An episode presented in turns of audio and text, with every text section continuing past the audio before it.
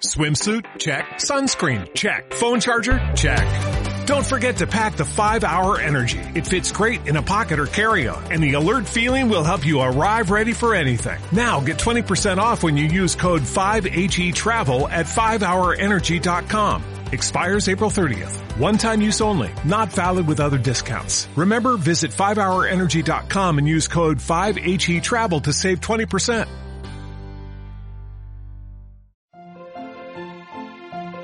Estás escuchando Curiosidades de la Historia de Historia National Geographic. Hoy hablaremos de la peste, la trágica lucha contra la epidemia.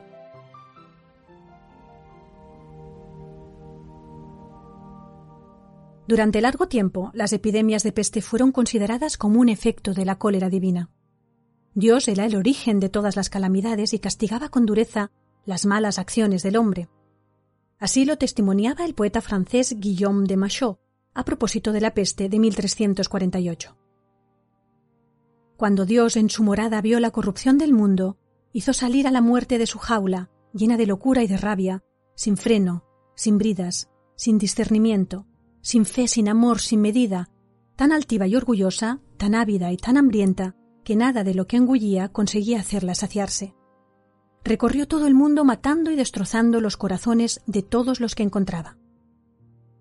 Contra este flagelo sólo cabía rogar por la misericordia divina e invocar la intercesión de la Virgen María o de los santos, principalmente San Sebastián y San Roque.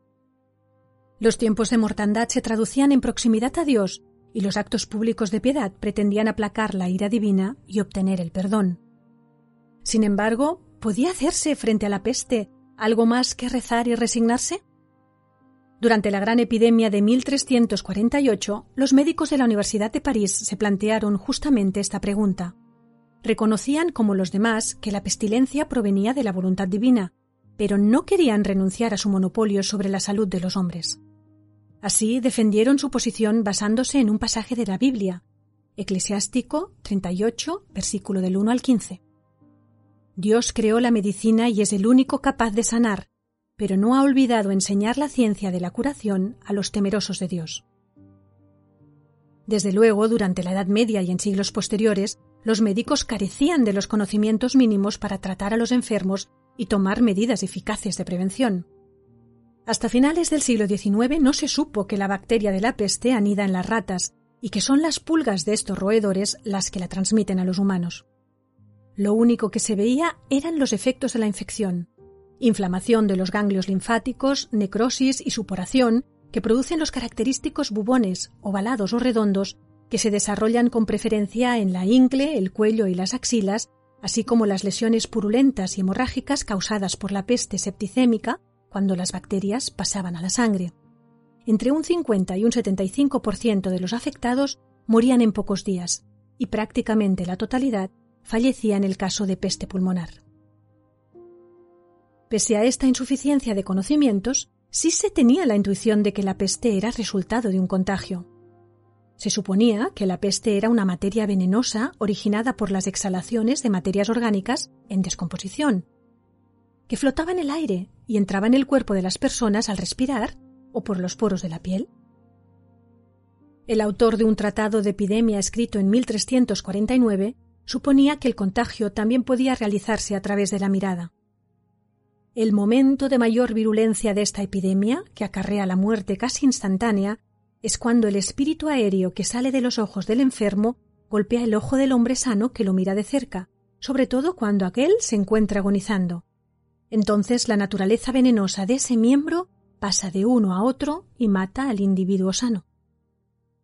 Frente a esta amenaza, la recomendación más socorrida fue la expresada por el médico griego Galeno muchos siglos atrás, huir deprisa, lejos y regresar tarde.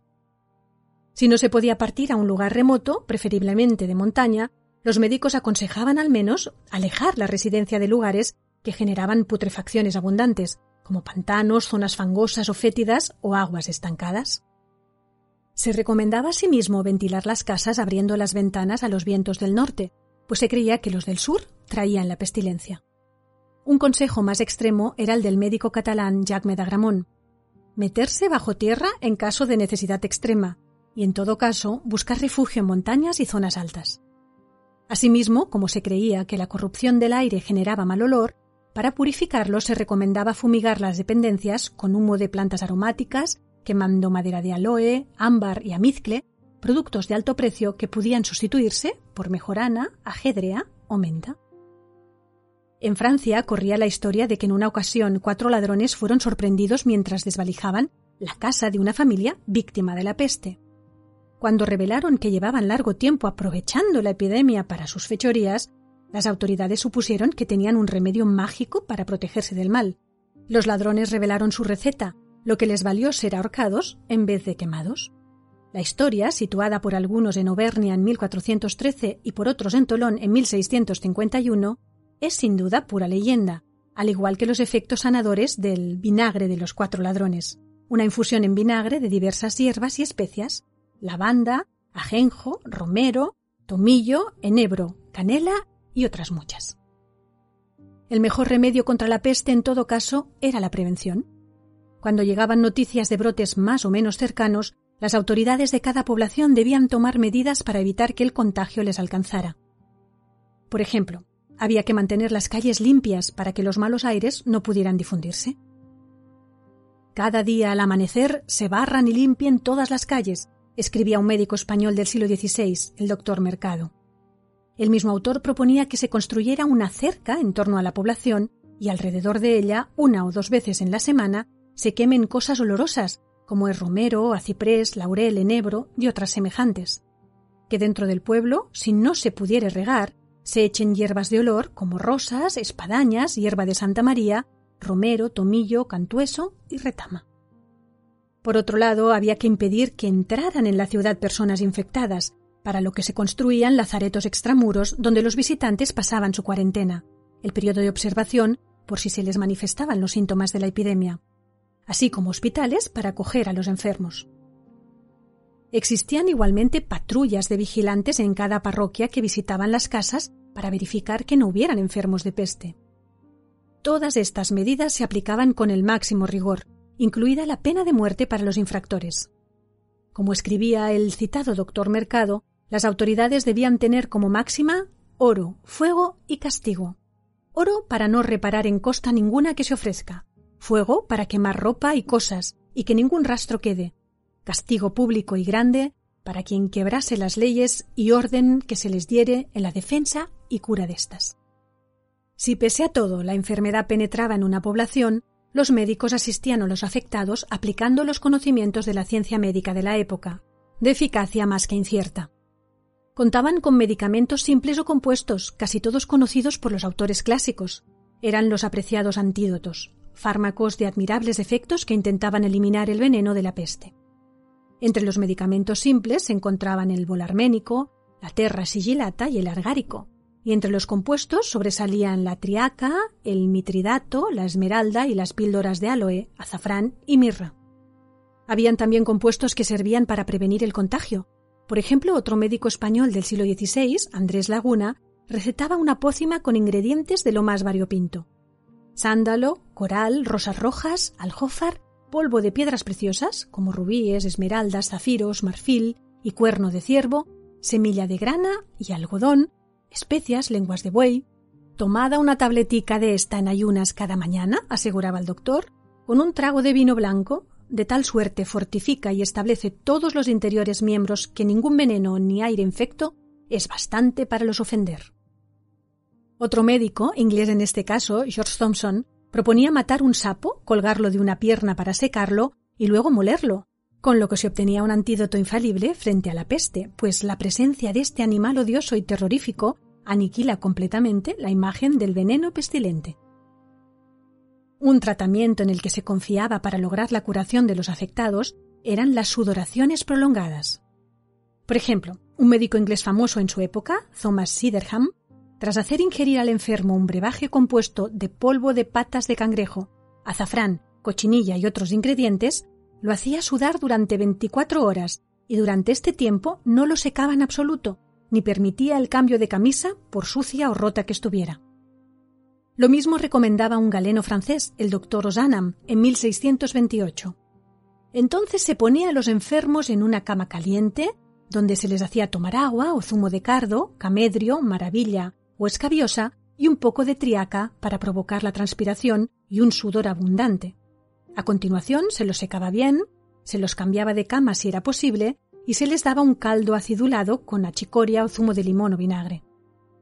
Era peor el remedio que la enfermedad, pues hoy sabemos que las sudoraciones excesivas tampoco propician ningún beneficio, sino más bien una deshidratación general, alteración de la concentración de electrolitos en la sangre y, en casos extremos, alteraciones del ritmo cardíaco, un shock hemodinámico que precipitaba la muerte. Los tratadistas de la peste coincidían en prescribir la práctica de sangrías o flebotomías como medida preservativa de refuerzo. Absolutamente imprescindible si aparecía el bubón, pues se consideraba que la sangre era portadora de vida y que la alteración o presencia de seres maléficos en ella podía causar enfermedades, lo cual justificaba su extracción con fines curativos. Durante los siglos XV, XVI y XVII, esta práctica fue muy habitual y estaba muy bien considerada. Sin embargo, sorprende que en los tratados no aparezcan comentarios explícitos sobre sus efectos en la población, que tenía verdadero pánico a las sangrías por el dolor que comportaban por el asco de ver la sangre correr a borbotones y porque además existía el riesgo de sufrir complicaciones fatales. Como ejemplo, el citado Sydenham relataba un hecho ocurrido en el fuerte del castillo de Dunster, Somerset, Inglaterra, donde la peste había atacado un gran número de soldados de la guarnición. Un cirujano sangró a todos desde que se iniciaron los primeros síntomas. Las sangrías fueron muy abundantes y no las detenían hasta que el paciente empezaba a tambalearse, pues los sangraba de pie, al aire libre y sin disponer de ningún recipiente que midiera la cantidad de sangre extraída, que caía libremente al suelo. Después los mandaba acostarse a sus aposentos sin administrar ningún otro remedio. Se consideraba como imprescindible la extirpación del bubón para salvar la vida del apestado, pero al ser extremadamente doloroso al tacto, el espanto del afectado era terrible. Al tratar sobre la peste de Londres de 1665, Daniel Defoe lo describía de una manera desgarradora. Cuando los bubones se endurecían y no reventaban, se hacían tan dolorosos que era como el más refinado de los tormentos, y algunos, no pudiendo soportar estos dolores, se arrojaban por la ventana o se disparaban un tiro o se daban muerte a sí mismos de algún otro modo. Otros, incapaces de contenerse, desahogaban su dolor lanzando incesantes lamentos, y se oían gemidos sonoros y lastimeros mientras se andaba por las calles. Cuando estos bubones se endurecían, se aplicaban fortísimos emplastos o cataplasmas para hacerlos reventar, y en caso de no conseguirlo, los abrían o sajaban de una manera terrible, y los cirujanos los quemaban con ayuda de cáusticos, de modo que muchos murieron rabiando como locos por el dolor y otros durante la misma operación. En 1720, medio siglo después que en Londres, estalló en Marsella y su entorno un nuevo brote de peste. Murieron en total más de 100.000 personas, lo que representó en algunas poblaciones más de la mitad del total de habitantes. Impotentes, las autoridades repitieron las mismas consignas que en el pasado implorar la asistencia de Dios y los santos, alimentarse bien, evitar el aliento de los otros, tomar tazas de té ayunas. Por fortuna, y sin que se sepa muy bien las razones de que fuera así, se trató de la última gran epidemia de peste que sufrió el continente.